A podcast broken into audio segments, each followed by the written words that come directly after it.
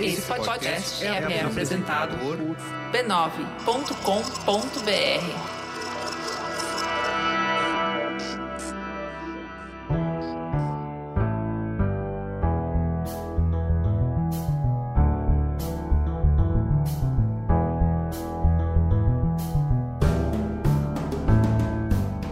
Mamileiros e mamiletes, bem-vindos ao nosso espaço de troca e diálogo de peito aberto. Eu sou a Cris Bartz. Eu sou a Juva Lauer e esse é o Mamilos. Passa um café, puxa uma cadeira e vem conversar com a gente que hoje vamos dar um show de resistência nesse programa. Vamos começar com um recado do Bradesco. Disney Plus chegou ao Brasil.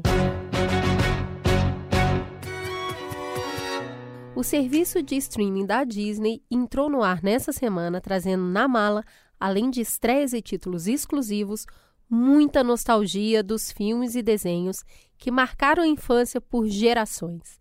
Tem produções da Disney, da Pixar, da Marvel, do Star Wars, National Geographic e tá rolando de tudo por lá.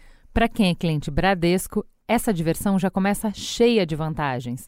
O banco saiu na frente e é a primeira marca a ser parceira da plataforma, aqui no Brasil. E essa parceria tá com cheiro de condições exclusivas, hein, Ju? Cheiro, gosto e cor de condição exclusiva. Cliente de cartão de crédito Bradesco tem até seis meses grátis para usar o Disney Plus antes de começar a pagar. E para usufruir do benefício é bem fácil. É só baixar Disney Plus através do seu aplicativo do Bradesco, Bradesco Cartões ou Internet Banking. Consulte todas as opções e benefícios para o Cartões Bradesco no site banco.bradesco Disney Plus. Juva Lauer, eu ouvi dizer que você anda metida com outros podcasts. Que papo é esse? Menina, não só é verdade, mas como é de verdade demais. O meu coração é do Mamilos.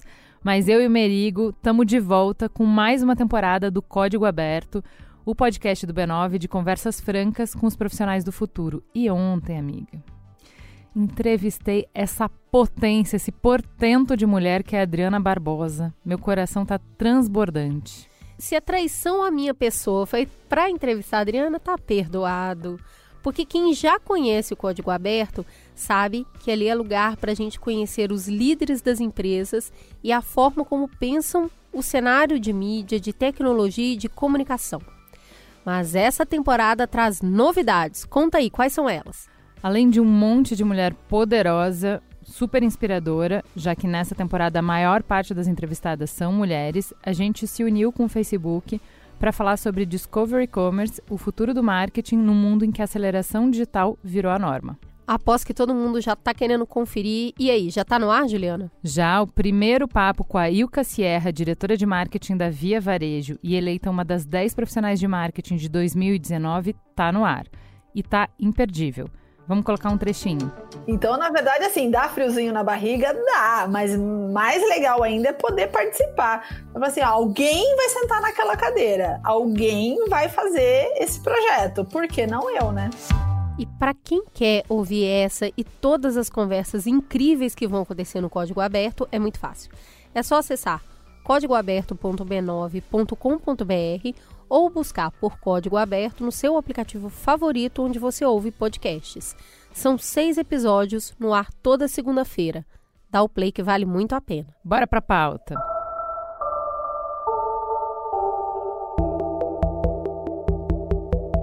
Dia 26 de novembro, a gente vai completar nove meses do primeiro caso diagnosticado de Covid no Brasil.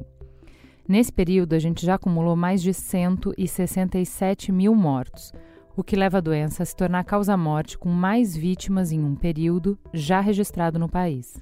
Nesse longo período de combate à pandemia, assistimos uma guerra de desinformação em um cenário de esforços desarticulados entre governo federal, estados e municípios. Essa falta de estratégia causou um rombo de 878 bilhões nas contas do governo central. É uma cifra 607% maior que o déficit previsto na Lei Orçamentária Anual. E todo esse dinheiro sem efetivamente produzir condições necessárias e suficientes para que a população pudesse realizar um isolamento eficiente. Dessa forma, cada estado e município tentou inventar a roda sozinho, articulando estratégias para proteger a vida das pessoas e minimizar o impacto econômico da crise. Mas sem cooperação, o impacto foi forte, tanto em perdas de vidas quanto no empobrecimento das famílias. De abril a junho, o PIB sofreu retração de 9,7%. Essa é a maior queda da série histórica iniciada desde 1996. Depois de um período tão longo, de um remédio tão amargo, estamos enlutados e exaustos. E quando esperávamos que a intensidade do ataque começasse a diminuir. Segundo a Organização Mundial da Saúde, impor medidas mais duras para conter a nova onda da Covid-19 na Europa pode salvar centenas de milhares de vidas o número de novas infecções no continente europeu tem chegado a 100 mil por dia. Os Estados Unidos se preparam para uma segunda onda de coronavírus no país, o que poderia ser ainda pior, segundo o Centro de Controle e Prevenção de Doenças. Nos Estados Unidos, os casos de coronavírus já passam de 800 mil. Até agora, 45 mil pessoas morreram. E agora?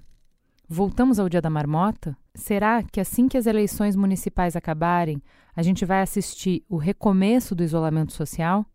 Será que a gente vai dormir sonhando com Natal e acordar em março de novo? Hoje vamos tentar compreender quais são os desafios para enfrentar uma segunda onda do Covid. Para explorar esse tema, a gente pensou em promover o diálogo entre as respostas institucionais e coletivas que coordenaram estratégias de sucesso durante a primeira onda da doença. Na primeira cadeira, convidamos Gilson Rodrigues, empreendedor social, consultor e líder comunitário.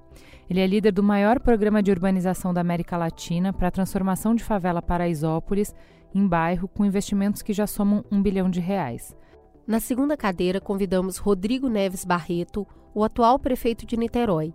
A cidade foi a única brasileira a receber um prêmio da ONU reconhecendo seu empenho no combate à Covid. O prefeito aceitou o convite, mas pouco mais de 30 minutos antes de iniciar a gravação, ele nos informou que não poderia comparecer.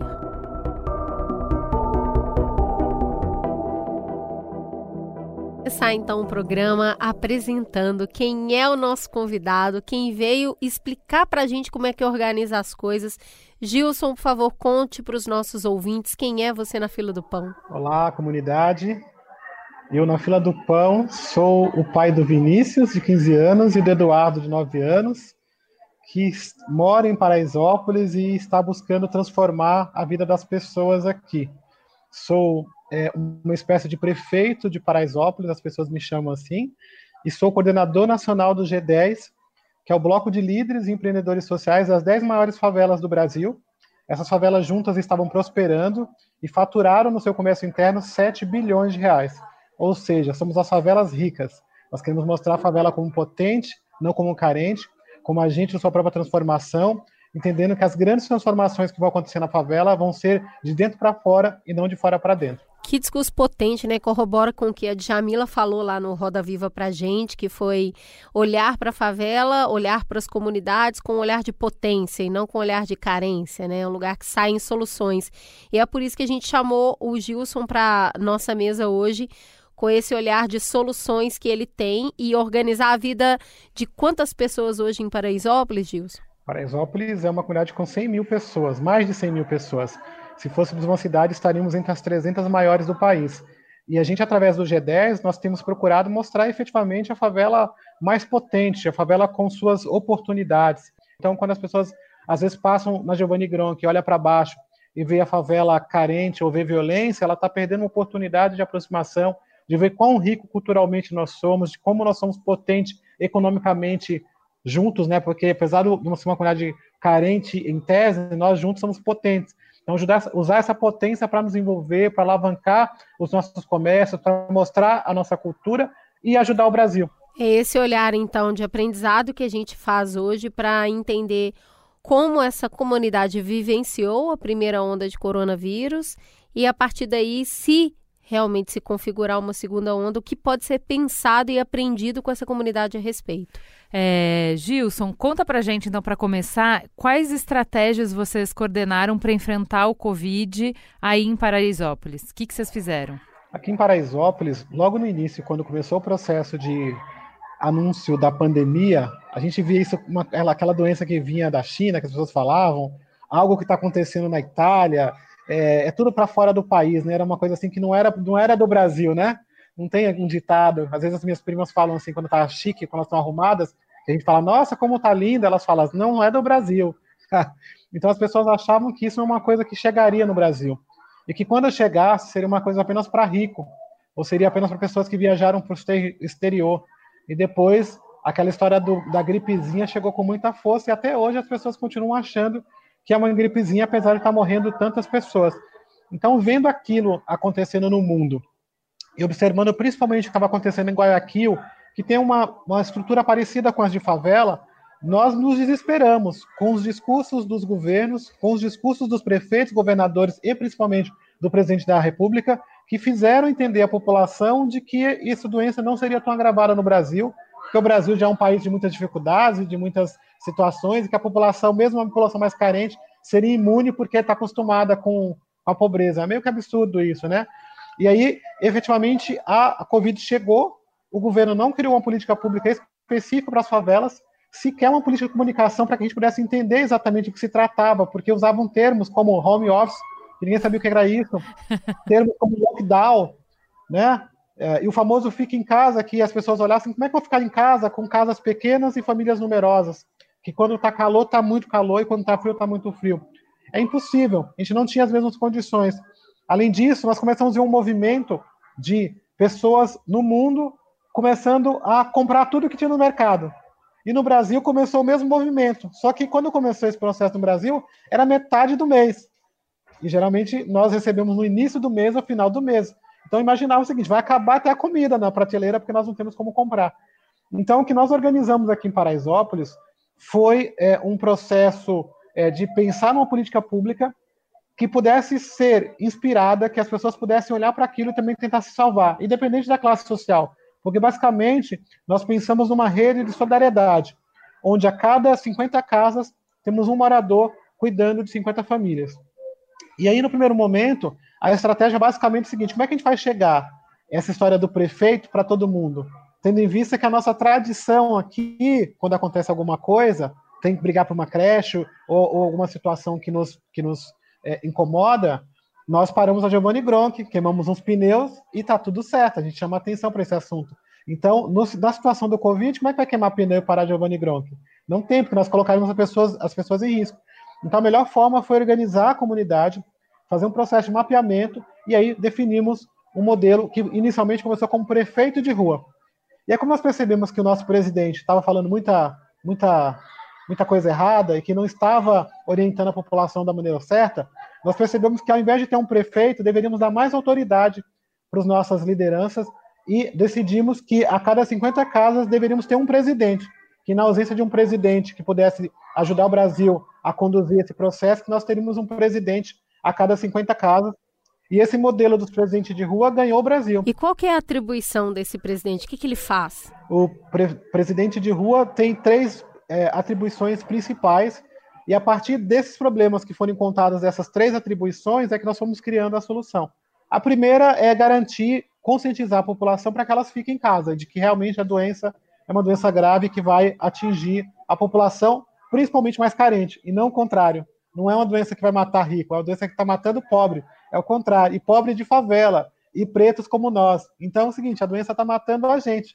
Então, fazer é, mostrar à população esta realidade foi o que tem sido escondido até agora. E precisamos falar disso. Quem está morrendo são pessoas de favela e negros. Então precisamos mudar e conscientizar a população com relação a isso. A segunda responsabilidade é entenda doações de alimentos, álcool gel e máscara. Este presidente deve levar porta a porta essas doações para essas famílias para não gerar aglomeração. Então, sempre que a gente fazer alguma distribuição aqui, aquelas grandes filas. Então, isso não dava para fazer, tínhamos que mudar toda a estratégia. Então, o presidente de rua deve entregar para suas famílias porta a porta. E a terceira e mais importante, é, nós decidimos é, tendo em vista que o serviço de emergência público não vem para Paraisópolis, o SAMU não vem aqui, nós decidimos contratar ambulâncias. Então, sabe aquela sensação de quando você é, chama um Uber e ele não vem? Ou então, se você chama o Uber ele está bloqueado? Então, isso acontece todos os dias em Paraisópolis, só que acontece com o sistema de aplicativo e também acontece com o SAMU. Então, imagina que numa doença em que as pessoas é, falta o ar, e se falta o ar precisa de um socorro rápido, as pessoas não podem contar com um serviço de emergência. Então, decidimos contratar logo de início três ambulâncias com uma equipe médica 24 horas. A gente é todo baiano aqui. 85% da população é nordestina. 53% são baianos como eu. Minha família está aqui há 70 anos. Então a gente é exagerado. Então a gente imaginava o seguinte: vamos contratar logo três, porque vai faltar ambulância, vai faltar médico. Então nós contratamos dois médicos, quatro enfermeiros, dois socorristas, porque imagina, nós somos uma cidade. Se fôssemos uma cidade, nós estaríamos entre as 300 maiores. Então os desafios e problemas são muito grandes. Então nós decidimos fazer esse trabalho é, é, considerando sempre o pior, porque se ainda se não acontecesse, nós estaríamos preparados e estamos preparados. Então, mesmo sem ter dinheiro, nós decidimos contratar e informamos para a empresa da ambulância o seguinte: ó, a gente não tem dinheiro, nós vamos trabalhar para buscar esses recursos e se, e se a gente atrasar, você segura um pouco. E graças a Deus, todas as iniciativas que nós tivemos aqui, elas foram apoiadas por pessoas, porque logo no início também houve uma série de movimentos de criação de fundos, de apoio ao Covid, isso e aquilo, e a gente estava preocupado em nos organizar e não ir atrás dos fundos, porque também imaginava que seria uma situação de caos e que mesmo que tivesse doação desses fundos, o caminhão não ia chegar, por conta da situação que estaria muito grave. Então nós preferimos, vamos nos organizar e depois vamos buscar as estruturas necessárias. E quando fomos buscar, as grandes empresas já tinham doado para esses fundos. Então nós pudemos, nós fizemos um processo de mobilização e aí as pessoas começaram a nos ajudar. Então quem tem ajudado aqui para Paraisópolis são pessoas, mais de 8 mil pessoas desde março, tem nos ajudado a manter esse trabalho. E algumas empresas também apoiaram, mas é um número muito menor com relação a, a, a, ao que foi, né? Agora que elas começaram a olhar é o seguinte, olha, a gente deveria ter ajudado Paraisópolis, porque Paraisópolis efetivamente conseguiu criar alternativas e nós fomos atestados pelo Instituto Polis de que a gestão que nós fazemos aqui em Paraisópolis com relação ao Covid é melhor do que a gestão da cidade de São Paulo tendo em vista que a nossa taxa de mortalidade é a menor do país para um território de favela. Me conta uma coisa, a gente está falando de quantos prefeitos e como é como vocês fizeram, qual foi a dinâmica de capacitação dessas pessoas, né? Você estava falando, pô, não chega uma informação que ela é palatável para o nosso público. Então, eu acredito que vocês devam ter, não sei como, selecionaram esses prefeitos de rua, esses é, né, presidentes de rua, e aí eles foram para um espaço, eles foram capacitados. Como que se deu essa dinâmica? E aí você citou um dos atributos dele, queria que você falasse um pouquinho dos outros dois. Olha, os, os nossos presidentes de rua, eles foram convocados assim numa situação de desespero e no primeiro dia apareceram 20 pessoas. A gente achou que foi o máximo ter aparecido 20 pessoas. Nós nunca imaginávamos que nós chegaríamos a 658 pessoas participando aqui do processo. Então, é um exército cuidando de 50 famílias e 83% dessas, deste exército são compostos por mulheres. Em sua, em sua maioria, mulheres chefes de família que, além de cuidar da sua família, têm cuidado de outras 50 famílias. Então, para mim, é um motivo de de muito orgulho poder contar com essas mulheres que no dia a dia, na verdade, são elas que têm é, atuado conosco, construindo essa nova Paraisópolis que nós temos feito. É uma, é uma, é uma, uma luta que sem elas nós não teríamos conseguido fazer. E no momento de desespero, é, aquela mulher que às vezes a gente olhava até como aquela mulher brava que vinha reclamar para a associação da, do, do, do, córrego, ou que está faltando água, coisa do tipo, foram essas mulheres que vieram se unir conosco, que deram aquele primeiro exemplo. E aí, quando elas vieram, veio um batalhão que tem nos ajudado a conduzir esse processo e a transformar a nossa realidade. O mundo inteiro tem olhado para isso. E para a gente é muito triste, de alguma forma, o governo não ter reconhecido esse trabalho que as lideranças têm feito no Brasil. A gente tem feito um trabalho aqui que eles deveriam estar fazendo. E, de alguma forma, também a sociedade está apoiando isso, porque deixam falar sobre um novo normal que não existe. Esse novo normal é um novo normal em que a ambulância continua não vindo aqui. É o um novo normal que, a véspera de uma segunda onda, continua faltando água. É um novo normal em que milhares de famílias estão morando em cima do córrego e que não conseguem viver em paz com ar que fede. Então, esse novo normal não existe, porque está mais agravado devido à fome e o desemprego.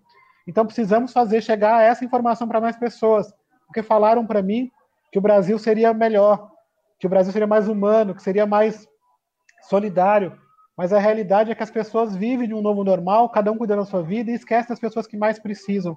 Então nós precisamos fazer com que a gente possa ser um país só, um país unido, em que a gente não tem que ver diferenças de quem mora na favela e quem mora em Alphaville. Não devemos pregar dois Brasis. Nós temos que nos unir para que o Brasil possa superar essa crise sanitária e nos preparar para essa crise econômica, onde novamente é a população mais carente que vai sofrer. Então eu me sinto aqui uma pessoa que parece que tem apesar de toda a repercussão que nós temos tido aqui, que parece que tudo o que nós temos feito aqui é em vão, que as pessoas não estão olhando para o que nós estamos fazendo ou que não estão entendendo o que nós estamos fazendo. Ao mesmo tempo que a gente tem despertado das pessoas. São 300 favelas replicando o modelo dos presidentes de rua e se organizando, que viram que o governo não vai fazer essa parte, mas que nós podemos ter força para nos organizar e contar com o apoio da sociedade. Mas é muito difícil, é muito complicado. E as pessoas ajudam é, é, é, na hora da tragédia, sabe? Existe uma grande comoção e existe uma ajuda naquele período. Depois as pessoas acham que passa. E na verdade as dificuldades são ampliadas. Mas nós temos buscado criar soluções, temos criado alternativas para que as coisas deem certo, entendendo que se a gente convocar a sociedade, mostrar que é possível unir o Brasil, a gente consegue. Hoje, nós tivemos uma experiência muito importante aqui na sede do Pavilhão Social, que foi a visita de dois cônsuls, o cônsul geral de Israel, Alon Lavi, e o cônsul do Emirados Árabes Unidos, Ebrahim Shalem. Foi uma coisa incrível, são dois países que estão em disputa, que estão em guerra, e que aqui em Paraisópolis conseguiram se unir para ajudar as pessoas assinando um acordo de paz e de promoção. Então é isso que nós temos buscado inspirar, de que é possível unir coisas que a gente olha e fala assim, somos diferentes, mas somos um só. Né? Temos que ser um só. E quando a gente entender que nós estamos todos unidos, o Brasil vai viver um país, um momento de paz e o mundo também. Então foi muito bonito o que aconteceu aqui hoje. É, com base no, no que você falou a respeito dessa organização que vocês fizeram, teve esse prefeito de rua, essa pessoa que começou a orientar e prestar esses, essas primeiras informações para a comunidade. Você também falou sobre o valor econômico que é gerado dentro da própria comunidade. Como ficaram esses negócios, esses pequenos negócios? Como que eles sobreviveram durante essa primeira onda, durante esse início de Covid? Muita gente fechou. Como que eles se reinventaram? Conta um pouquinho para a gente como foi essa experiência de março até agora. Nós, aqui em Paraisópolis, eu sou presidente da União dos Moradores e do Comércio de Paraisópolis. Então, eu sou também uma espécie de, de, de presidente da Associação Comercial. E nós decidimos fazer um, um, programa de apoio ao nosso comércio e a negócios de impacto social.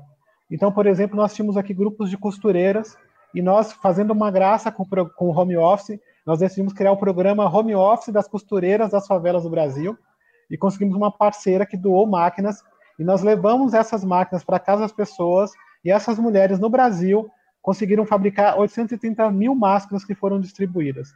E nós conseguimos apoio para comprar essas máscaras, gerar trabalho e renda para elas. Também temos um programa, por exemplo, aqui, chamado Mãos de Maria, em que nós pegamos os 10 restaurantes que nós temos aqui da comunidade, sabíamos que esses restaurantes poderiam quebrar, e nós contratamos eles para fazer marmitas e formamos 55 cozinheiras, montamos cozinhas nas casas delas e começamos a comprar as marmitas dessas mulheres também.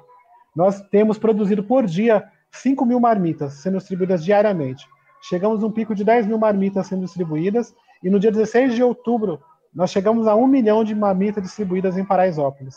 Então isso era um negócio que seriam fechados e que nós decidimos apoiar esse negócio, buscar doações, porque a princípio, quando nós pensamos, era, era quando nós pensamos na iniciativa das Mãos de Maria, distribuição de marmitas, é porque nós percebemos que três regiões aqui em Paraisópolis, elas poderiam ser mais agravadas se batesse o vento do Covid, né? Então é uma região chamada Grotão, a região do córrego chamada Caixa Baixa e a região do Pé Inchado.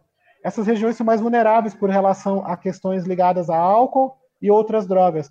Então, as pessoas já estariam debilitadas. Nós decidimos é, é, oferecer marmitas, porque se batesse esse, esse vento, elas estariam mais fortalecidas e apareceriam assintomáticas.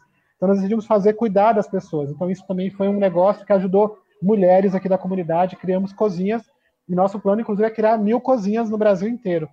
Também é, para ajudar as pessoas a poder se alimentar também, nós criamos hortas comunitárias, levamos projetos de hortas na laje e começamos a pegar esses produtos e colocar mais baratos nos sacolões de Paraisópolis. Então fomos criando alternativas. E aí percebemos que tinha um público muito específico, que é o público das diaristas, porque nós estamos numa região nobre que usam muito o serviço da diarista. E essas diaristas começaram a voltar para a gente, falar, olha, me mandaram embora, ou perdi, não tenho como mais fazer faxina, porque a patroa me dispensou, e eu só vou poder voltar depois do Covid.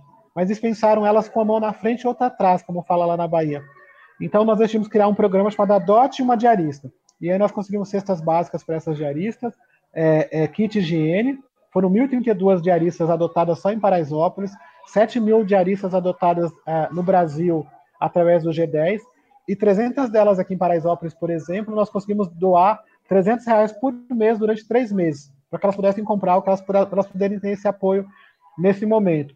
Então fomos criando iniciativas e também criamos um cartão, que é um cartão Vale Alimentação, porque a gente começou a perceber que as cestas demoravam mais para chegar, tipo, começamos a ter problemas, e aí fechamos uma parceria com algumas instituições e fizemos vários cartões de 50, de 100 e de 200 reais, e esse cartão era utilizado no nosso comércio local.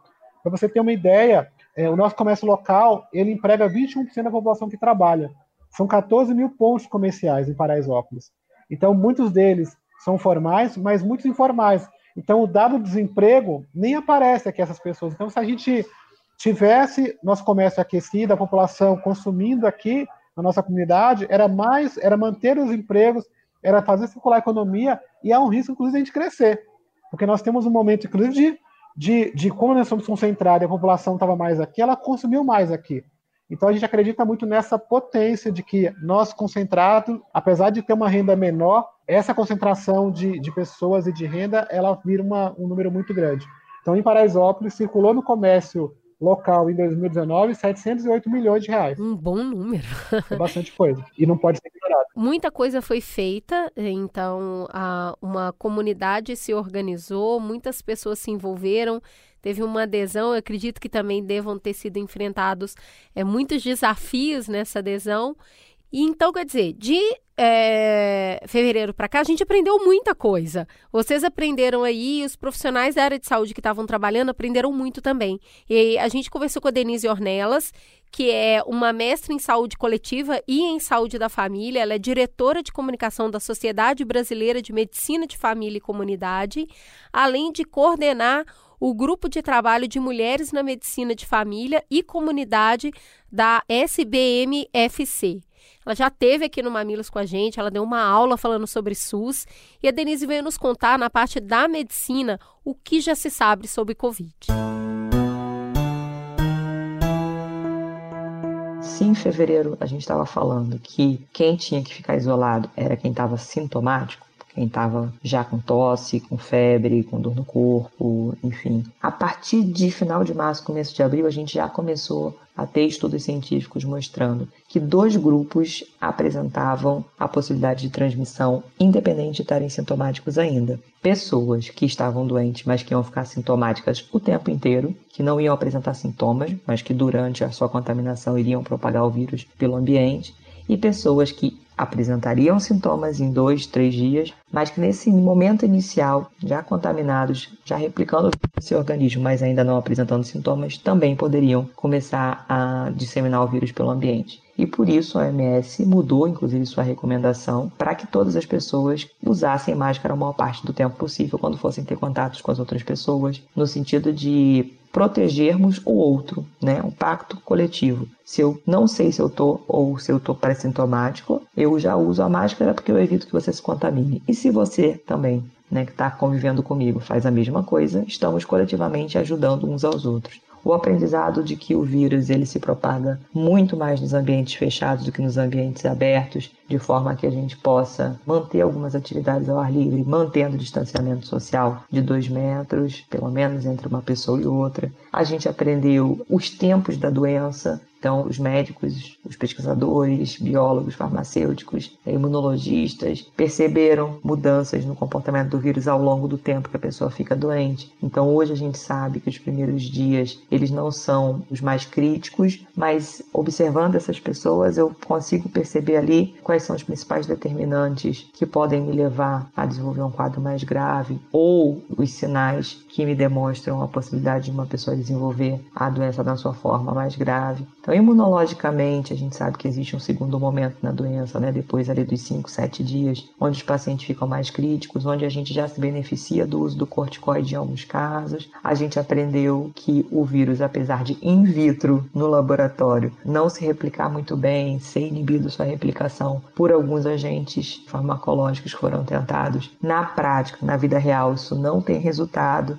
Então não adianta tomar hidroxicloroquina, não adianta tomar ivermectina, não adianta fazer uso de anita, dos vermífugos. Então isso a gente aprendeu. Nem todo mundo aprendeu, mas ah, cientificamente a gente aprendeu. Então a gente pode não perder tempo nessa segunda onda discutindo se vai dar hidroxicloroquina ou não. A gente aprendeu que ter leitos, além dos leitos de UTI, os leitos de semi-intensivos, os leitos onde o paciente ele pode ficar hospitalizado só para receber o oxigênio de forma não invasiva, ou seja, sem estar entubado ainda, e estando monitorado, é uma resposta importante do sistema de saúde para além da gente ter só investimento em criação de leitos de UTI, a gente também aprendeu que o vírus ele tem uma resposta no organismo que provoca coagulação excessiva. Então, de forma bastante simplificada aqui, né, para a gente falar com a população leiga em geral, o vírus ele dá uma tendência no organismo a fazer aglomerados de células sanguíneas, né, fazer o processo de coagulação e em pequenos vasos, principalmente nos vasos sanguíneos do pulmão. Isso vai fazer uma deteriorização muito rápida da função respiratória. Então, a gente aprendeu a entrar no momento certo com anticoagulantes, a fazer exames que nos indicam qual é o paciente que pode se beneficiar do uso desses anticoagulantes precocemente ou não. Então hoje a gente está bem melhor na prática médica, nos cuidados em geral, em relação ao que a gente tinha em março. Isso pode ajudar a gente a conter melhor essa segunda onda, a ter menos óbitos, mas parece que a gente desaprendeu enquanto sociedade a ter medo do Covid, a ter medo da doença. Isso pode ser um erro fatal. Esse não medo que as pessoas estão tendo, achando que, ah, para a maioria realmente só uma gripezinha, morre quem tem que morrer. Esse medo, essa falta de preocupação em relação à sua proteção, proteção da sua família, pode fazer com que a gente tenha mais casos que não deveria ter no mesmo momento e ter esses mais casos nos leva mais próximos ao colapso novamente do sistema de saúde, seja público, seja privado. Porque agora, além da segunda onda, a gente pode ter a segunda onda das doenças crônicas, dos hospitalizados porque não fizeram as cirurgias que eram necessárias, etc, etc, etc. Então, é bem preocupante. Diante desse cenário, Gilson, a gente queria entender como uh, você percebe o cuidado das pessoas com elas mesmas e com as famílias e as doenças que já existiam numa comunidade tão grande. A gente sabe que hipertensão, diabetes são doenças muito comuns na população brasileira e muitas deixaram de ser tratadas durante esse período de primeira onda. A gente queria entender como que você enxerga esse recado da Denise, que é, olha, a gente já aprendeu bastante coisa e a gente precisa continuar a ter cuidado. Como que isso reverbera dentro da comunidade? Essa fala da doutora Denise, ela vem de encontro ao, ao momento e essa sensação que nós estamos tendo agora. Na verdade, tem uma, uma, uma turma que já cansou do Covid, só que o Covid ainda não cansou da gente, né? Então não adianta a gente fazer esse relaxamento, esse novo normal, se a nossa realidade é que continuam morrendo pessoas e que essa segunda onda se emenda com a primeira. A gente não vai ter esse momento de relaxar e respirar para é, nos preparar para uma segunda onda. Na verdade, nós deixamos de fazer a lição de casa e continuamos não fazendo a lição de casa, tendo em vista que as pessoas estão considerando que tudo bem morrer as pessoas, né? Só que isso é muito mal. Eu tive em, em velórios de pessoas que morreram de Covid e a situação é uma situação de calamidade. Essas 160 mil pessoas que morreram de Covid, as suas famílias estão arrasadas, que não puderam chegar perto dos seus parentes. Eu cheguei numa situação em que uma pessoa abraçava o carro que não podia ser aberto. Então é absurdo a gente achar que tem é, 500, que tem mil pessoas morrendo por dia e parece que não tem ninguém morrendo. Então é momento de redobrar os cuidados, de relembrar o que a gente aprendeu. Quem diria que a gente ia aprender a lavar corretamente as mãos? Que é aquela coisa que a gente aprende na escola, que a gente aprende na educação infantil. E a gente descobriu que lavava a mão errado. Então, todos esses aprendizados a gente vai ter que aproveitar nesse momento para não sofrer, porque senão é a gente se colocar em risco. E mais do que a gente colocar em risco, colocar aqueles que nós amamos em risco. Então nós precisamos nos cuidar, nós precisamos nos preparar para essa segunda onda. É certeza de que é, é, é, vai haver um aumento de casos, a gente está percebendo isso já nos últimos dias, e achar desculpas para não fazer é nos colocar em risco, porque o Brasil é um país tropical, porque aqui tudo tem uma, uma desculpa para não fazer, né? Então, mas é um momento a gente redobrar. Ainda que não aconteça o pior, a gente tem que preparar para o pior, porque falta política pública, falta comunicação, é, existem dois Brasis, cada prefeito parece que é um Brasil diferente, cada um fala de um jeito, então nós precisamos nos unir mais.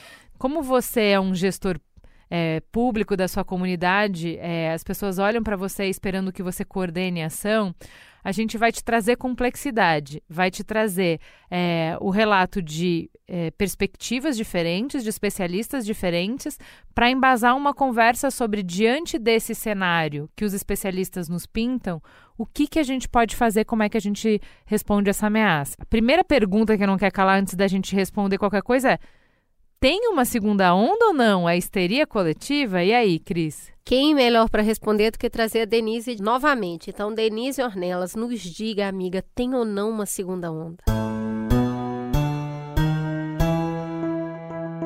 O que a gente teve no Brasil foi uma onda em que o ápice aí, na maior parte do, das capitais, foi entre maio e julho, né, com alguma diferença entre elas, mas entre maio e julho a maior parte dos lugares teve seu ápice. E aí de julho para agosto a gente começou a notar um decréscimo no número desses casos mas que nunca foi um decréscimo suficiente para chegar num vale. Né? Quando a gente fala de onda, a gente fala de pico e fala de vale, a gente não teve um vale, a gente teve, na verdade, um platô que veio se estabelecendo de agosto para setembro, e agora, o que a gente vê nos primeiros 15 dias de novembro, essa subida novamente em várias capitais. Então, a rigor, a gente não está fazendo uma segunda onda, a gente precisa esperar um tempo a mais para dizer se isso vai realmente configurar uma segunda onda, como já está acontecendo na Europa. Aqui a gente está tendo essa subida novamente, que pode ser uma ainda marola da primeira onda, pode ser ainda o, o restante daquela primeira onda que ainda está dando uma rebordosa aí, ou pode estar tá configurando realmente uma subida importante que vai fazer essa segunda onda se configurar e chegar num ápice parecido com o que a gente teve anteriormente. Agora a gente volta a ter esse número de casos subindo na população classe média, nos grandes hospitais privados, mas a gente não sabe como é que vai ser essa sustentação na sequência, porque a gente sabe que justamente por ter sido uma pandemia que se expandiu muito rápido nas periferias, os inquéritos epidemiológicos mostram pra gente que a maior parte das pessoas que têm anticorpos são pessoas negras, são pessoas com baixa escolaridade, são pessoas que têm baixa renda, são pessoas que estavam realmente trabalhando ou vivendo sem a possibilidade de fazer isolamento social. Então, a gente precisa ver esse comportamento da curva como vai ser, entender que essas diferenças e as desigualdades podem até ter antecipado que uma parte da população periférica preta pobre já tenha essa imunidade. E outra hipótese que a gente tem, que a gente nunca pode descartar, é observar né, essas questões relacionadas ao que a gente chama de sazonalidade. Se o vírus realmente não teve nenhum tipo de mutação, se não está tendo um incremento desses casos também por reinfecções, ou seja, pessoas que já tiveram doença estão infectando novamente. São pontos a observar para a gente poder saber se realmente isso, isso que está acontecendo agora vai configurar uma segunda onda, nacionalmente falando ou não. De qualquer forma, quando a gente fala que os números não estão baixando, que a gente está num platô e que a gente não, não tem nenhum motivo, como você explicou antes, Gilson, para se preocupar menos com a doença, que a gente cansou do Covid, mas o Covid não cansou da gente, o que nos dá alguma esperança é uma vacina. E aí a gente pergunta para Denise. A vacina vai nos salvar? A gente pode liberar geral que vem uma vacina e, gente, não precisa de mais medidas, vamos apostar na vacina e boas? Olha o que ela responde.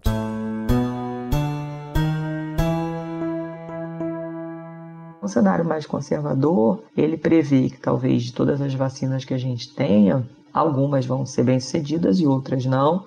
Aí que a nossa capacidade de produção ela realmente vai aumentar gradativamente entre 2021 e 2022 mas que essa vacinação em massa ela não acabaria antes do final de 2022 início de 2023. um cenário mais conservador implica em a gente considerar que as indústrias têm interesses financeiros, então que essa distribuição da vacina ela não vai ser de forma equânime para quem realmente precisa mais primeiro, mas para quem possa pagar. E isso significa que a gente continuaria tendo a circulação do vírus entre as pessoas mais pobres, o que no Brasil faz com que o vírus esteja circulando em todos os lugares, porque a gente usa esta massa de trabalhadores para todas as funções essenciais de limpeza, portaria, de segurança pública, né? Então, essa circulação continuaria acontecendo em detrimento da gente conseguir ter um SUS como a gente gostaria, que financeiramente tivesse investimento suficiente para conseguir fortalecer as ações de cuidado dos segmentos mais pobres né, da população.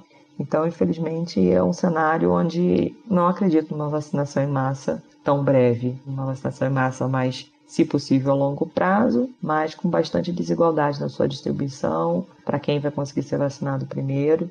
Infelizmente, é um cenário mais provável, na minha, aí sim, opinião a vacinação em massa acontecendo, como eu falei, 22, 23, a gente chegando em índices aí de imunização que fosse suficiente para a gente não se preocupar com o vírus o tempo todo, seria um mundo que a gente pudesse não usar máscara, que a gente pudesse aglomerar, abraçar, não limpar as coisas excessivamente, esquecer o álcool gel. Será que é esse um mundo pré-Covid que a gente está desejando? Um, a gente precisa realmente saber que esse vírus ele não tem um grau de mutabilidade e de variação genética sazonal. Então a gente está chegando, mais uma vez eu repito, a um ano do mundo com Covid. A gente precisaria ver nos próximos anos se essa circulação do vírus ela não causa mutações que podem fazer com que a vacina que mal seja lançada ela já esteja desatualizada. Então imaginem, o mundo inteiro não tem só pessoas, mas tem animais também contaminados com esse coronavírus. Já foi encontrado coronavírus no tigre, em animais domésticos, em vários tipos de animais diferentes. Se a gente tem uma mutação desse tipo, por exemplo, e o vírus volta a circular, é impossível a gente imaginar que seja desenvolvida uma vacina que tão rápido se torne novamente um processo de vacinação em massa e a gente volte ao mundo pré-Covid. Esse é um cenário é difícil da gente imaginar, né? Acho que psicologicamente a gente fica afetado por essa ideia de não voltar a esse mundo pré-Covid. Que horas a gente vai poder voltar a comemorar no novo, carnaval, Réveillon, sem medo, poder fazer planos, poder pensar numa vida como era a vida antes. Infelizmente, hoje, a vacinação em massa ela não garantiria isso, não temos como afirmar isso. Mas aí, né, Gilson? Se a gente sabe que, da perspectiva da saúde, o cenário não mudou e não vai mudar nos próximos dois anos, muito provavelmente, então, assim, não dá para cansar do vírus, porque ele, como você falou, não vai cansar da gente. A gente tem que entender o seguinte: a gente tem fôlego para encarar mais fases de isolamento. Para entender isso, a primeira pessoa que a gente quis ouvir foi o Alexandre Coimbra do Amaral. Ele é psicólogo, formado em BH, Trabalhou com vítimas de violência familiar e se capacitou para trabalhar na atuação em contextos desafiadores e em profundo conflito. E ele falou o seguinte. Quando a, Covid chegou em março, nós precisamos sair de 0 a 100 numa velocidade estonteante aceleradamente para aprender a viver dessa nova forma. Então a gente foi se fechar em casa, trazer os trabalhos para dentro de casa, trazer a escola para dentro de casa, se acostumar a usar álcool em gel, máscara, etc., distanciamento social, ausência das pessoas queridas e tal oito, nove meses se passaram e nós estamos chegando no final do ano muito exaustos desse modelo, sem disponibilidade interna para fazer uma segunda rodada de adaptabilidade ao vírus se vier uma onda pior. Então, o maior problema de saúde mental para mim que eu vejo é a necessidade de recrudescer cuidado, aumentar cuidado, aumentar a proteção diante da exaustão. Então a, a, pergunta maior é como nós vamos lidar com a exaustão. E essa resposta, para mim, não é individual, é uma resposta coletiva. Mesmo que estejamos num estado da vida em que nós não podemos coletivizar a presença, nós precisamos coletivizar o apoio. O apoio não precisa ser presencial. Bom, as pessoas estão exaustas né? Elas não têm essa. Se você falar para qualquer pessoa, vem uma segunda onda, tem que voltar todo mundo para casa, ninguém aguenta tolerar essa ideia. Ao mesmo tempo, a gente foi perguntar: as empresas têm fôlego para isso? E quem vai responder é a Bárbara Alves, analista de unidade de inteligência empresarial do Sebrae Minas. De fato, os pequenos negócios sentiram de forma bem intensa os impactos da crise causada pela pandemia de Covid-19. Com a flexibilização gradual dessas medidas de isolamento, a redução do pessimismo em relação à recuperação da economia e a retomada dos níveis de confiança dos agentes econômicos, os pequenos negócios conseguiram ter um fôlego para ir reagindo diante desse cenário adverso o que percebemos atualmente é que boa parte desses negócios já percebe uma melhora, principalmente no que diz respeito a questões de faturamento. Nós não temos condições de avaliar nesse momento quais seriam as medidas adotadas para conter esse novo avanço. Mas falando de um cenário conjuntural, o ambiente de negócio agora é melhor do que foi no auge da crise. Ou seja, nós temos vendas com trajetória positiva após um longo período de queda, melhora nos índices de confiança e na expectativa das pessoas, das famílias e dos empresários em relação à retomada econômica o desemprego, embora esteja ainda elevado, nós podemos perceber também que o mercado de trabalho vem apresentando dados positivos e tudo isso significa que agora é possível se preparar melhor para reduzir ou minimizar os impactos negativos aos negócios. E a questão agora é estar atento às mudanças, né? Buscar conhecimento, estar por dentro do que vem é, se alterando em termos de comportamento consumidor e buscar novas formas de inovar no negócio. E agora a gente vai trazer a última opinião. É, que é a perspectiva econômica do país, macroeconômica. O Brasil tem fôlego para entrar numa segunda onda de combate ao Covid? Quem vai nos trazer essa perspectiva é o Marco Antônio, professor é, da Unicamp, pesquisador do Núcleo de Economia Industrial e da Tecnologia e do SECOM. Ele já esteve com a gente nos programas sobre privatização. A gente, primeiro, a gente tem um, uma queda né, da, da atividade econômica de forma bem significativa, seguido por uma breve recuperação, dado a implantação do auxílio emergencial e de algumas outras medidas. Isso faz com que parte da atividade econômica volte através da injeção de poder de consumo para a população, mas a questão central é que a atividade não volta plenamente e de forma homogênea entre as diversas atividades. Enquanto alguns setores se recuperam, algumas atividades se recuperam de forma rápida, outras vivem uma, uma crise profunda. Então, o cenário para a gente pensar o impacto completo assim da pandemia, a gente tem que olhar para o horizonte aí de 2021 e pensar o que é está se armando aí no horizonte para a economia brasileira. Quer dizer, um alto desemprego, um aumento da miséria e da pobreza, a desestruturação de todo um conjunto de micro, pequenas e médias empresas, que são muito importantes na geração de emprego no Brasil, e um, um mercado doméstico com pouca capacidade de reação. Então, eu acho que o cenário, para a gente pensar a gente começar a entender o impacto completo da pandemia, a gente já tem que olhar para o horizonte de quando acabar o auxílio emergencial né, e o efeito dessas outras medidas e o que, que vai ser o cenário econômico aí para 2021.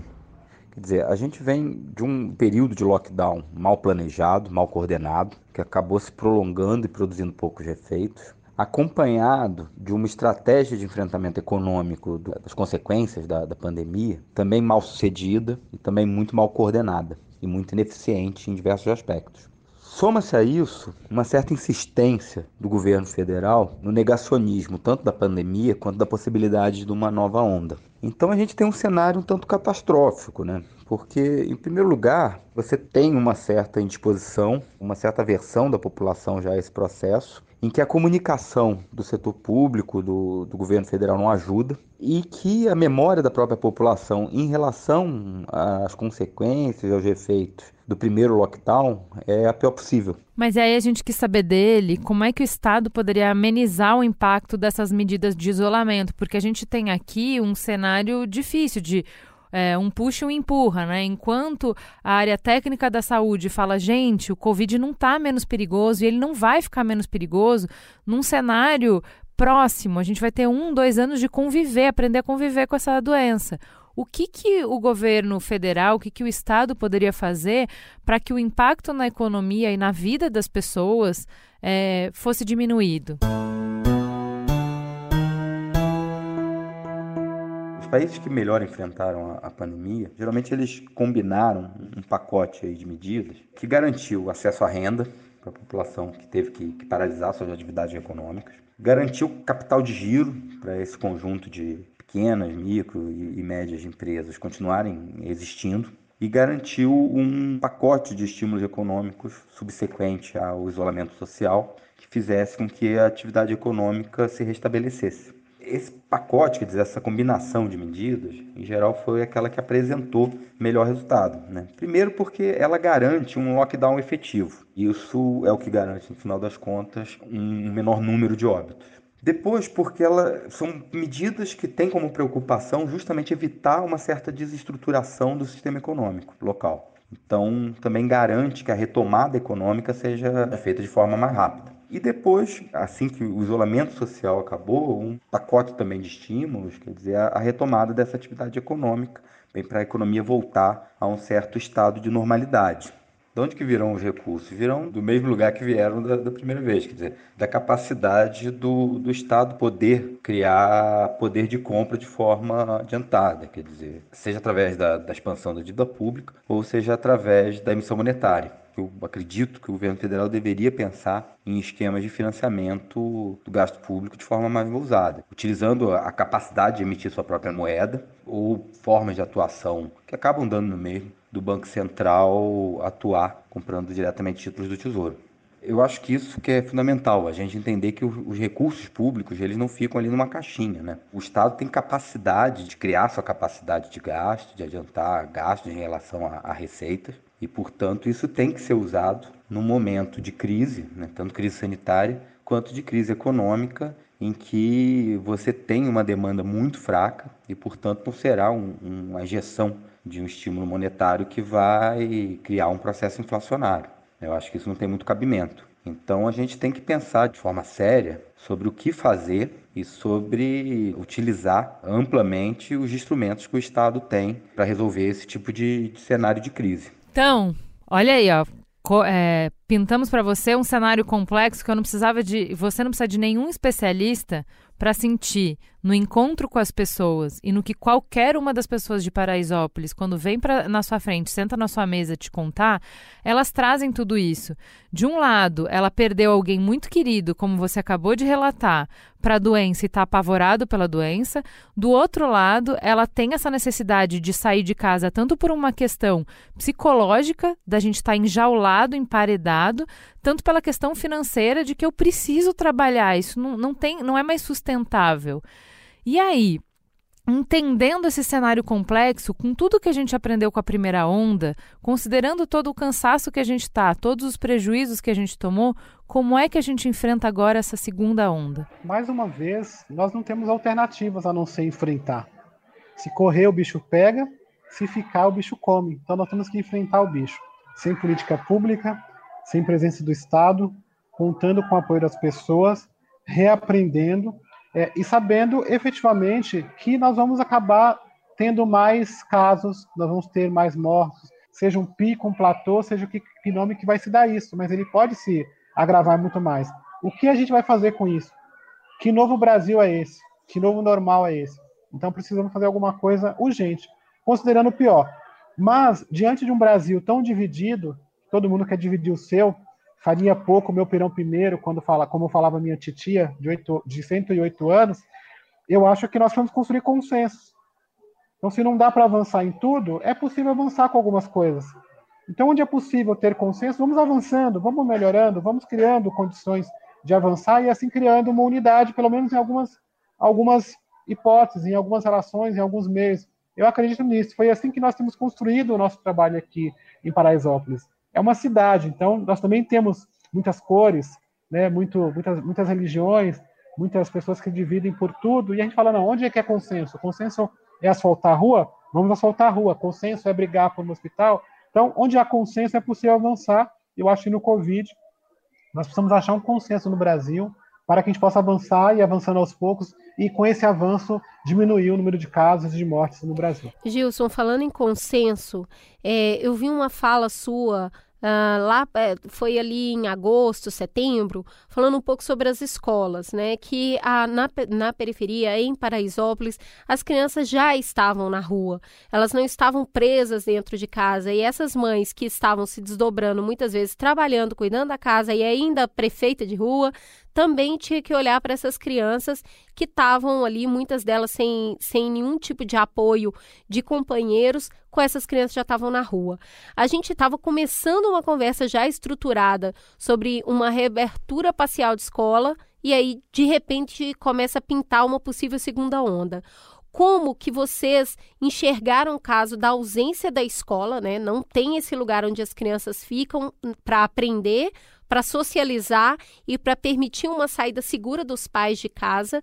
E como que você enxerga isso para uma possível segunda onda? O papel da escola ela é muito importante para as crianças. Eu acho que eu tenho um filho pequeno, então quando meu filho aprende alguma coisa na escola, seja lavar as mãos, a proteção para alguma coisa, ele traz para casa e ele corrige. Então, o papel da escola no processo de educação, no processo, inclusive, de uma crise como essa, se ele é bem estabelecido, as crianças podem ajudar a gente a superar essa situação. É isso que eu percebo em casa com os meus, com os meus filhos. Ao mesmo tempo, tem um papel social da escola, né, com respeito à interação entre as crianças, o seu próprio desenvolvimento, a questão da alimentação. Mas o que a gente tem visto concretamente é uma escola desestruturada, uma escola sem condições de cuidar até de piolho. Né? O próprio prefeito aqui de São Paulo disse: se a escola não tem condição de cuidar de piolho, imagine de cuidar da proteção do Covid. Então a gente fica muito dividido, porque nós sabemos que o aumentou os casos de abuso sexual, por exemplo, de violência doméstica, mas também o papel que a escola cumpre nesse momento. Então tem que achar um meio termo de como a gente pode conduzir. Não é uma realidade que as crianças estão tendo aulas online, é uma realidade que as crianças estão na rua, que elas não têm internet, que não têm equipamento e que não foi criada efetivamente uma política efetiva para poder resolver esse problema. A gente continua com as crianças na rua aqui, as crianças expostas é, a todo tipo de situação, voltando para suas casas e também expondo as suas famílias. Precisamos criar efetivamente estruturas para esta retomada não é essa a realidade hoje. A realidade é que as escolas estão esburacadas, a realidade é que as escolas estão sem telhados, não tem lousa, não tem papel no banheiro, não tem água. Então, essa é a situação da realidade das escolas do Brasil, e nós deveríamos aproveitar esta situação da crise para melhorar as escolas, já que precisamos retomar. A partir mesmo do exemplo de Paraisópolis, nós ocupamos aqui duas escolas estaduais, nós reformamos essas escolas da melhor qualidade, transformamos elas em residências e devolvemos ao Estado, ela numa condição superior. Essas duas escolas em Paraisópolis não precisam de mais nenhuma adaptação, elas estão prontas para retomar, se assim for definido. Ainda assim, as nossas famílias aqui, nós temos 22 mil alunos em sala de aula aqui em Paraisópolis, em 15 escolas. 70% da nossa população decidiu que não quer voltar. A gente não deseja voltar até ter condições efetivas de proteção.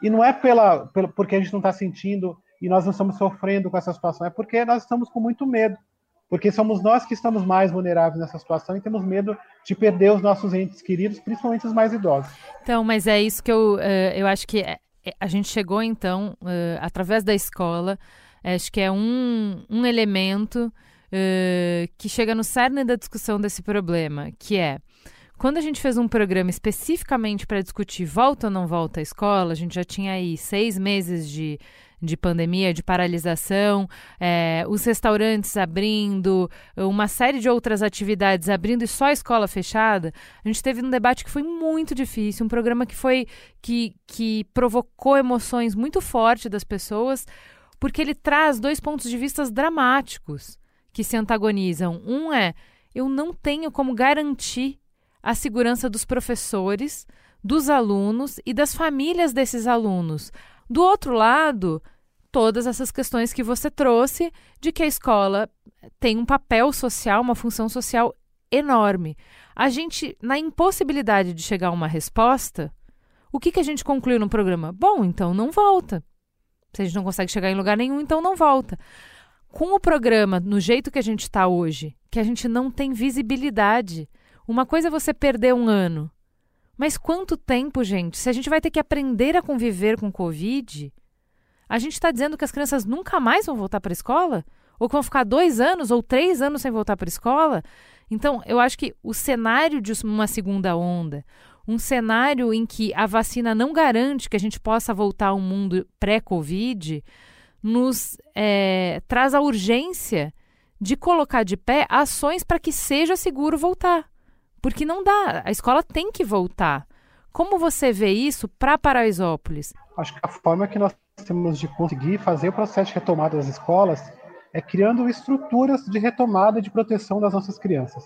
Hoje, as nossas escolas aqui em Paraisópolis são escolas com 40, 50 alunos, uma sala lotada, sem infraestrutura, é, inclu onde, inclusive, a pior escola do município de São Paulo e a pior escola do estado, segundo o IDEB, estão em Paraisópolis. Então, a gente já sofre uma situação de falta de estrutura muito grande do governo. Então, quando o governo ele lança um protocolo é, é, conduzindo, mostrando de que forma deve ser conduzida a retomada das escolas, a comunidade olha com bastante desconfiança. Porque se a gente não consegue seguir nem o que já está estabelecido antes do Covid, imagina estabelecer aquela situação. Então, a primeira coisa é efetivamente assim, criar condições estruturais de garantir que tenha água, que tenha papel higiênico, de que tenha álcool gel, de que tenha máscara, todo o processo de proteção, porque o governo não garantiu isso agora. O governo não distribuiu máscara, o governo não distribuiu álcool gel, o governo não fez a sua parte e a sua lição de casa. Por que, que a população agora acha que o governo vai fazer nas escolas, sendo que as escolas já estão desestruturadas? Então precisamos estruturar, é a primeira solução. A segunda solução é confiança. A gente não tão confiado no nosso governo, nós não temos confiança. A situação é muito crítica, é uma situação de abandono, é uma situação de descaso, de ignorar a situação da população mais carente. Então a gente olha para aquilo e não confia, não acredita. Então, o governo precisa entender que precisa ter um processo novo de, de confiar, de confiabilidade, porque a gente não confia de que vai ser feito, porque a prática tem mostrado que não é, é, é realizado aquilo que se promete. Mas as nossas ações aqui têm sido feitas pelas nossas próprias mãos, de mobilizar a sociedade para criar alternativas. Então, nós estamos buscando alternativas aqui, seja em buscar condições para que as escolas possam funcionar, seja para que a gente possa é, é, oferecer internet de qualidade, oferecer meios para que a população possa é, é, ter pelo menos um reforço. Nós estamos buscando alternativas aqui, mas é papel do governo fazer esse trabalho. Nós estamos aqui sem condição de tocar. Para você ter uma ideia, mês passado nós tivemos seis pessoas ajudando apenas para manter toda essa estrutura aqui. Então esse é o novo normal, é o novo normal que as pessoas pararam de ajudar. Porque agora a situação pode voltar a gravar e nós que continuar fazendo o trabalho. Então, é, nós estamos é, entendendo a, a, situação, nós precisamos retomar as escolas, nós queremos que isso aconteça, porque é, efetivamente eu concordo que nós vamos ter que conviver com o Covid. A vacina que vem não é uma solução, ela é, vai ser uma vacina que daqui a pouco tem que tomar de novo, é como nós temos que conviver com isso. Então não dá para ficar parado, não dá para deixar as crianças perderem o ano, não dá para eles perderem a sua infância, o convívio. Nós estamos criando uma série de traumas, mas precisamos sim criar estruturas e condições é, para que a população confie no que o governo está propondo como retomada. Gilson, tudo que você fala está muito embasado em número, né? Você cita número de alunos, número de prefeitos, números de pessoas que for de, da economia, uma série de coisas. Isso nos faz crer que existe um processo de ouvidoria muito bem estabelecido na comunidade e esse me parece um dos pilares da confiança. Então parece que você fala muito sobre consenso para avançar e tudo mais. E isso é só a partir do momento que você escuta as pessoas, né? E eu queria entender um pouquinho como é que é esses processos de consenso, de ouvidoria, e se a tecnologia tem um papel importante nisso, principalmente porque as pessoas não podem se encontrar em assembleias e uma série de coisas. Como é que isso funciona? Aqui a gente chama um pouquinho de brigadaria. a gente briga muito aqui internamente, a gente reúne, discute, é, faz live, faz encontros com os nossos presidentes e com a nossa coordenação. Temos é, cada presidente tem um grupo de WhatsApp com sua família. Nós fazemos muitas pesquisas por links na internet. Então a gente ouve muito que a população está sentindo é, é, muito mais é, do que outros locais. Né? Então a gente quer também que elas expressem o sentimento, as revoltas. A gente traz grupos de discussões ainda pequenos, aquelas pessoas que estão mais eufóricas, a gente traz e faz escutar para ouvir, os presidentes mais bravos, sabe? Então a gente quer ouvir um pouco desse, dessa, do conjunto da comunidade para que a gente possa tomar as nossas decisões. Então por isso que a gente acaba tendo um recorte dos sentimentos e das vontades toda da comunidade, mas a gente tem um momento assim muito de vamos deixar para não falar, brigar, reclamar, é, desabafar, e a gente escuta isso com carinho. Essa é a nossa, que foi, acho que foi o grande processo de mudança logo no, no início. Porque quando a gente aquela, quando a gente chegava aquela mulher, aquela mulher chata, né, que são mais mulheres aqui participando, brigando por causa do asfalto, por causa da água e tal, hoje a gente recolhe ela com carinho e a gente entende que essa pessoa que está brigando, ela só quer o melhor para ela, aquele grupo de famílias, e se a gente ajudar aquele grupo de famílias, a gente ajuda todo mundo. Então, a tecnologia para a gente é, ajuda bastante, nós temos as nossas redes sociais, que é bem intenso o processo, nós acompanhamos as famílias é, por grupos do WhatsApp, e nós temos reunidos ah, os presidentes é, com distanciamento, com proteção e escutado. Então, a gente tem feito algumas assembleias para ouvir a população e fazer as distribuições de alimentos, de cestas. É, não sei se vocês conseguem ouvir ao fundo, por exemplo, está tendo uma reunião agora com as famílias. Então, aqui é muita vida. É, um dos grandes desafios para é, esse isolamento, enfim, para as medidas de prevenção, é conquistar a adesão dos jovens. Porque naturalmente eles têm um risco menor e porque naturalmente eles estão imbuídos do espírito de invencibilidade da juventude, Deus abençoe, inclusive. E eles precisam viver, eles têm a urgência de que um ano não pode ser perdido, em que a vida não pode ser perdida e que tudo é agora, nesse instante. Como é que vocês lidam com isso aí em Paraisópolis? Porque a gente sabe que tem tido uma série de aglomerações, de que existe uma dificuldade de explicar para o jovem que expõe a vida dele a risco saindo para trabalhar, que na hora que ele vai. É, namorar, que na hora que ele vai curtir um pouco a vida, ter algum pouco de lazer, ele não pode porque ele tem que preservar a vida da comunidade. Como está sendo essa conversa aí? Para nós aqui em Paraisópolis é um grande desafio. 35% da população são jovens de 15 a 29 anos aqui em Paraisópolis, que é a população que quer viver, né? E também está vulnerável à, à, à, falta de oportunidades, ao desemprego, então tudo é muito é muito mais intenso para essa juventude. A nossa receita aqui, ela foi conscientizar o jovem e trazer os jovens para ser os presidentes. De que, apesar de que eles é, são menos vulneráveis à questão do vírus, eles tinham pai, mãe, avó e vô, e todo mundo, e todo mundo quer viver como eles. Então, a maioria dos nossos presidentes de rua são jovens que têm atuado no processo de proteção e têm entendido isso. Óbvio que a gente não consegue engajar todos os jovens, e nós temos um fenômeno do baile funk aqui, que é muito famoso, então você tem o baile aqui, mas nós conseguimos com os comerciantes é, conscientizá-los para que neste período o baile não voltasse a acontecer. Então nós estamos desde final de março sem o baile da 17 ocorrendo. E, é, começou a ter um início de, de, de, volta agora nos dois últimos finais de semana, mas a gente vai buscar conversar para que a gente é, segure é, é, esses eventos por enquanto, até a gente conseguir entender se realmente vem uma segunda onda neste momento, mas nós estamos aqui uma comunidade bastante unida, entendendo a gravidade da situação.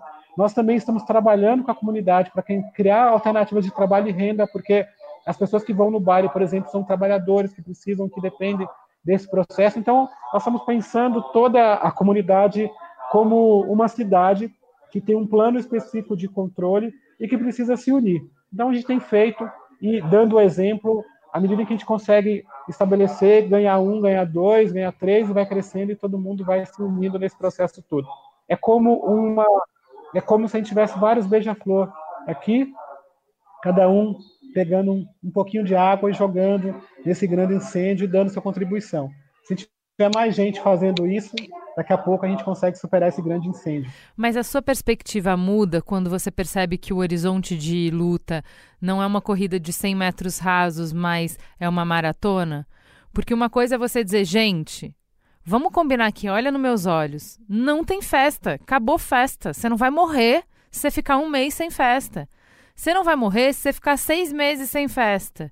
Gente, eu sei que tá difícil. Vamos para um ano, mas um ano a gente vai conseguir. Quando a gente vê a perspectiva de dois anos, três anos, isso muda a sua abordagem? Como que a gente pode oferecer alternativa para não dizer, ó, nunca mais vai fazer festa? O que, que dá para fazer? A gente não tem que construir uma outra resposta? A nossa realidade aqui, enquanto liderança, é que já fazem muitos anos que nós estamos numa maratona. Essa maratona não é nova, nós já estamos lutando aqui há muito tempo. Então, é mais um desafio que nós temos que enfrentar.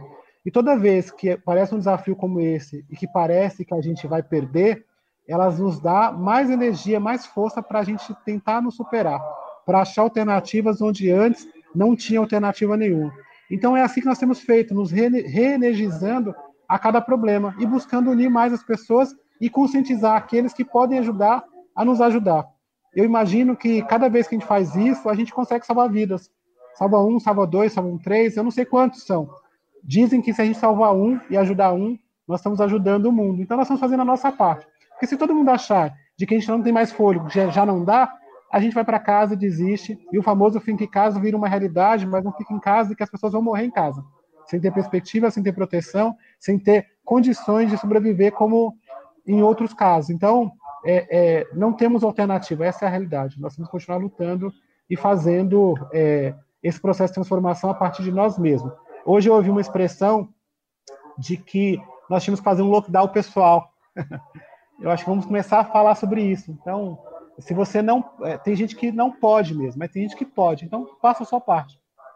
Eu acho que cada um fizesse um pouquinho a sua parte, a gente vai conseguir é, amenizar e controlar, ter conseguimos outras alternativas de melhorar as condições é, de saúde da população. Gilson, muito obrigada. Foi muito bom esse papo com você. Apesar da gente não ter se visto pessoalmente, que é uma coisa que a gente adora ter aqui no estúdio, que é receber as pessoas, eu sinto como se você tivesse me dado um abraço, sabe?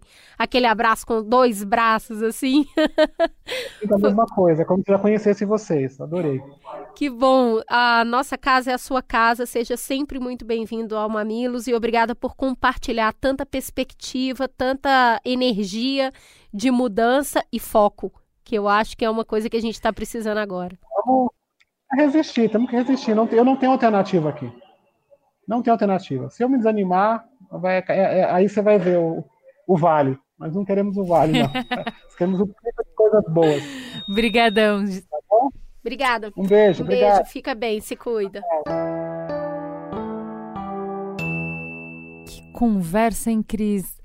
O Gilson explodiu minha cabeça. Precisamos fazer a síntese, mas antes eu precisava de um recadinho. Vamos falar de Cambly? Tá chegando a hora de quebrar o cofrinho para pirar nas promoções da última semana de novembro. Não é assim que a gente faz? É isso aí. A melhor sexta-feira para compras no ano tá vindo aí. E além de todas as roupas, eletrônicos, móveis, esse ano você tem a oportunidade ideal para estudar inglês de forma séria. Cambly, a plataforma que conecta estudantes de inglês a professores nativos, se juntou a Mamilos para trazer a maior promoção do ano para você investir no seu futuro ainda em 2020. Usando o código BESTMAMILOS ou o link que está aqui na descrição do episódio, você consegue um desconto de 50% em todos os planos do Cambly. Tem plano a partir de 65 reais. Imagina, 65 reais para aprender inglês com quem realmente vive de idioma e de cultura? Lembrando que só no Cambly você tem professores disponíveis 24 horas por dia para você fazer a aula na hora que quiser, com a duração e o assunto que fizerem sentido para sua vida. E para mostrar que a plataforma funciona mesmo, a gente foi lá no Cambly fazer uma aula para mostrar para vocês. Quando eu falei que você pode ter uma aula sobre o assunto que quiser, é que você pode mesmo. E já que a gente está falando de promoção e de descontos no dia 27 de novembro, eu fui conversar com uma professora nos Estados Unidos sobre como essa data faz barulho por lá e como esse evento nasceu. But the craze comes around those individuals who are looking for electronics or kids. To kids now, like 13, 14, Black Friday is almost like Christmas. E mais, todas as aulas no Cambly ficam gravadas, então depois eu voltei a ouvir de novo para fixar direitinho, porque tô aprendendo, né? Vocês estão ligados. E a professora foi a Mônica Lin, se você quer aprender inglês com quem manja do assunto, precisa aproveitar a promoção do Cambly. Use o código BESTMAMILOS ou clica no link da descrição. Mas só até o dia 27 de novembro, hein? Então faz isso agora. Para você não esquecer, é C-A-M-B-L-Y.com. Cambly. É incrível. E aí, Cris, que potência de conversa, hein? Menina, assim, eu sempre falo isso com você, né? O Mamilos é um privilégio, a gente conhece tanta gente incrível que eu não consigo entender por que, que o Brasil tá no lugar que tá. Quando você ouve Denise, ouve Gilson, ouve todos os convidados que estiveram aqui, sabe? Então, essa articulação entre o poder comunitário e o poder público é muito deficitária. A gente tem expoentes incríveis em todos os lugares e a gente não consegue fazer cola. Para mim, o que me marcou demais nesse programa é o Gilson falar: quando tem consenso, a gente avança. Então, vamos focar no consenso. Ele repete inúmeras vezes: precisa de consenso, precisa se unir, não podem ter dois Brasis, a gente precisa estar junto, porque senão é dizimado todo mundo, sabe? É, para mim, é, não, não foi má fé ou má vontade do prefeito não participar, mas é muito significativo, é muito simbólico que a gente tenha desenhado um programa de diálogo e o diálogo não tenha acontecido. É muito simbólico que o Gilson tenha ficado sozinho para responder a questão. Na hora que a gente pergunta como é que a gente enfrenta a Covid, o Gilson está sozinho, está nas costas dele, porque não tem, o poder público não está. É, mas tem um, um, uma parte para mim que ficou faltando, que é assim. Eh, quando a gente está falando de fazendo um planejamento para uma dor aguda, você lança a mão de determinadas coisas. Quando você está falando de convivência com a doença, quando você vê um cenário mais alargado, as respostas necessariamente têm que ser outras. E eu acho que a gente trazer o exemplo de escola é muito feliz porque ele se derrama para todas as outras coisas que a gente precisou paralisar durante o enfrentamento à Covid. É, não dá para parar os afetos não podem parar, a vida social não pode parar, as festas não podem parar, porque não é por um período. A gente não sabe por quanto tempo. Então é, a pergunta agora é: que condições eu preciso criar para que a gente possa fazer menos, em outro ritmo, de uma outra forma, mas de uma forma segura? É como fazer.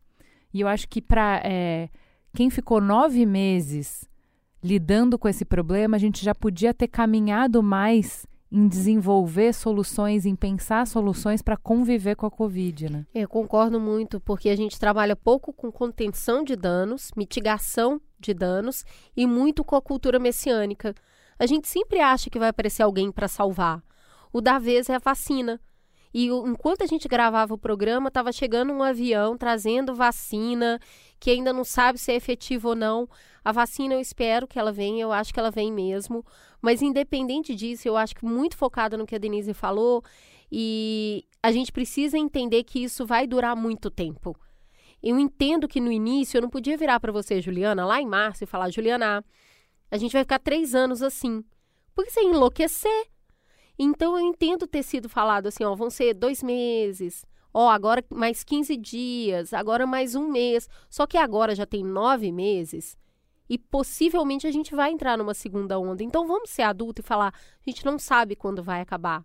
Como é que nós vamos fazer para conviver com isso sem gente morrendo, sem abrir mão de tudo na vida, sem trancar as pessoas indefinidamente em casa? Que tipo de rodízio, de vida em aldeia? O que, que a gente pode fazer para conviver com a Covid enquanto não houver uma cura efetiva para todo mundo? É isso. Temos uma conversa com muita inspiração, dona Cris? Muita inspiração e uma grande lição de casa. Acho que a gente precisa realmente entender, aceitar o luto da nossa vida pré-Covid, acolher esse luto e começar mesmo a pensar como a gente pode viver a partir de agora. Se você ficou admirado com os projetos que o Gilson mencionou no programa, você pode ser um doador individual acessando o site g10favelas.com.br. O Mamilos é uma produção do B9. A apresentação de Juvalauer e Cris Bartz. A coordenação geral é de Carlos Merigo, Juvalauer e Cris Bartz. A direção criativa e edição é de Alexandre Potachev. Produção e apoio à pauta, Ellen Menezes. Trilha de Andy Lopes. Identidade visual de Bárbara Sewert. Coordenação digital de AG Barros, Pedro Estraza, Lucas De Brito e Iago Vinícius. Atendimento e comercialização, Raquel Casmala, Camila Maza e Thelma Zenaro.